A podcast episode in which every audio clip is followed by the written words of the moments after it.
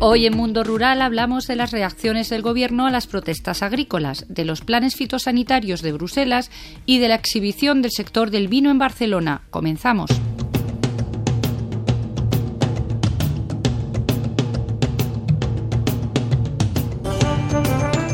El presidente del Gobierno, Pedro Sánchez, se ha comprometido a reforzar las medidas para el campo tras varios días de movilizaciones agrícolas y de tractoradas en las vías de comunicación de todo el país.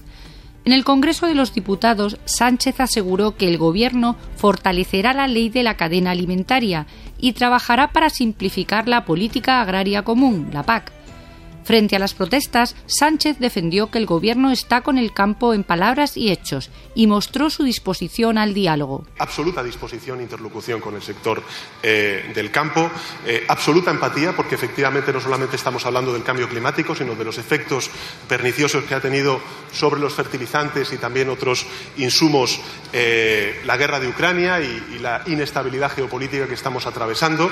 Y finalmente también hacer una labor de, de en las instituciones comunitarias en Bruselas ante eh, sus demandas eh, justas. Sánchez recordó que el Gobierno ha destinado 4.000 millones de euros desde 2022 para compensar la sequía, los costes energéticos o los de los seguros agrarios, y añadió que España recibe 6.800 millones anuales de la PAC.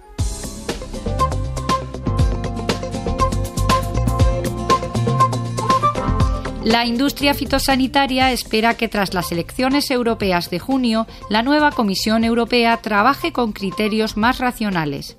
Esta semana, la presidenta del Ejecutivo Comunitario, Ursula von der Leyen, ha anunciado que retirará su polémica propuesta de reducir a la mitad el uso de pesticidas para 2050, un plan que contenía objetivos obligatorios para los países de la Unión Europea.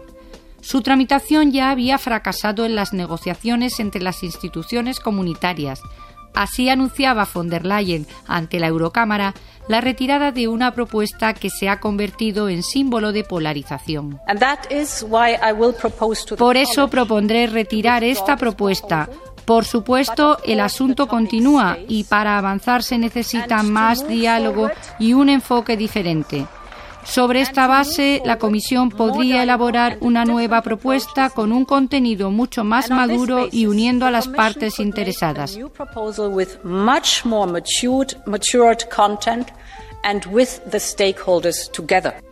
La patronal española AEPLA, que representa a las empresas fitosanitarias, ha considerado que los legisladores europeos se han dado cuenta de la necesidad de no limitar la producción de alimentos también ha pedido normas que favorezcan las nuevas tecnologías y la innovación para lograr una agricultura sostenible.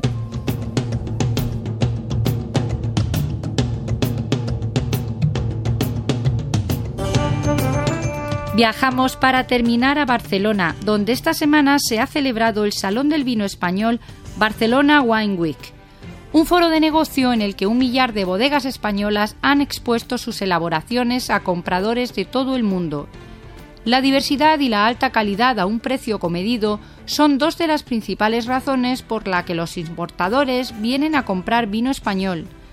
Así nos lo ha contado uno de ellos, el chileno Andrés Gilmore, de la empresa Elemento Sur. Creo que una de las cosas es la relación precio-calidad, que creo que en España hoy día es quizás de las zonas del mundo que tiene eh, esa mejor, digamos, relación, eh, porque tiene además mucha variabilidad de zonas, eh, muchos vinos con, muchos estilos diferentes, vinos muy modernos, packaging también muy atractivos y ya a nosotros nos ha funcionado mucho tanto en nuestro mercado local, así también como exportarlos también a otros mercados internacionales. Estados Unidos, Alemania, China o el Reino Unido son mercados clave para el vino español. Desde allí, los importadores han acudido a Barcelona Wine Week. La feria también ha desplegado durante tres días un nutrido programa de actividades para abordar las tendencias actuales del sector.